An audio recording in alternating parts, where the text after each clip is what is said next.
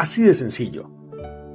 Cuando enfrentamos alguna prueba en la vida, llámese en el estudio, en el trabajo, en las relaciones, entre otras cosas, qué alivio se siente cuando encontramos la solución, ¿verdad? Es como que siempre la respuesta estuvo ahí.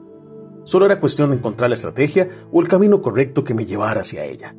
Vos y yo vinimos a este mundo con un propósito, y es cumplir con un plan que es personal en cada caso, cuyo objetivo es colaborar en conjunto para que un día la bondad, la paz, la sanidad y todo lo bueno sea una realidad completa y por toda la eternidad en este mundo caído.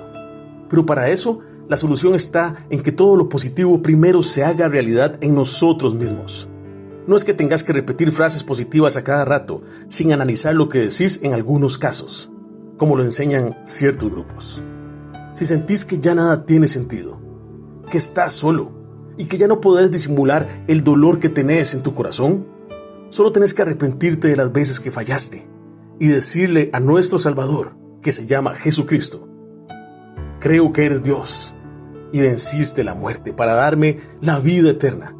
Gracias por el regalo maravilloso de tu Espíritu en mí. Escribe mi nombre en el libro de la vida. Cito las palabras escritas por Pablo en su carta a los romanos.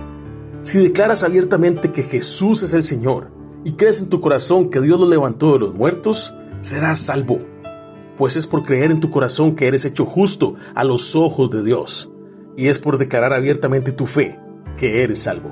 Romanos capítulo 10, versículos 9 al 10.